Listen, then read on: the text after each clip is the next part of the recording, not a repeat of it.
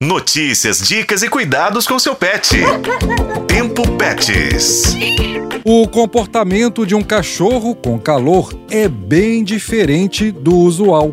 Além de passar boa parte do tempo deitado sem querer passear e cansado, uma situação bem comum é quando o cachorro não quer comer porque está muito quente.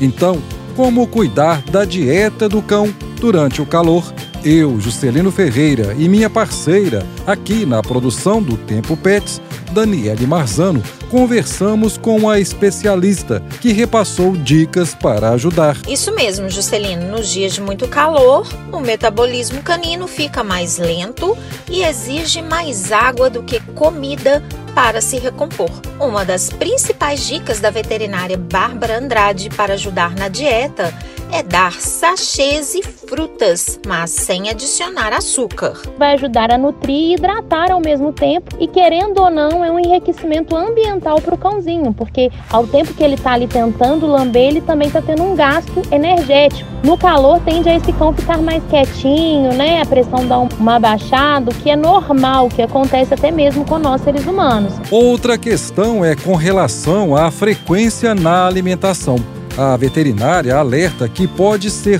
dentro do que o tutor já oferece, geralmente duas vezes ao dia.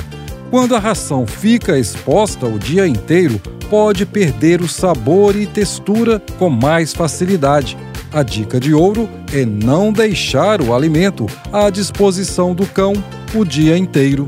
Se esse tutor ele dá alimentação de manhã e de noite, ele pode manter. A diferença é colocar essa alimentação um pouquinho mais cedo, onde a temperatura vai estar mais amena, e colocar na parte da noite um pouquinho mais tarde.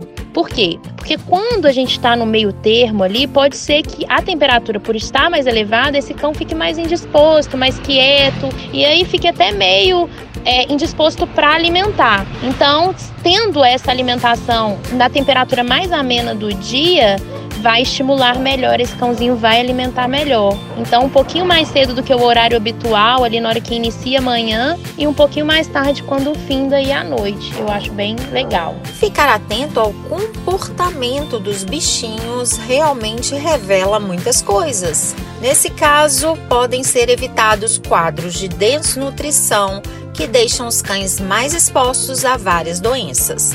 A veterinária Bárbara Andrade faz um alerta importante sobre o comportamento do cão quando ele se recusa a comer como de costume qualquer é, doença hoje que acomete o cãozinho, o primeiro sinal é a inapetência, que é a falta de apetite, né? Ele diminui, reduz ali a ingestão de sólidos, segue bebendo água por uma questão de, de mantença, porém ele diminui a, a ingestão de sólidos. Então isso é um sinal que deve ficar de alerta aí para o tutor, com uma quantidade maior de bebedouros na casa, para ele poder aliviar com a sua tosa higiênica em dia, porque o cãozinho ele libera calor ali na barriguinha nos coxins e arfando. Mesmo assim, se mantém um apetite mais seletivo, é interessante procurar um veterinário e seguir as orientações. Uma dica final: além de oferecer ração úmida, uma estratégia para aliviar o calor nessas épocas é colocar cubinhos de gelo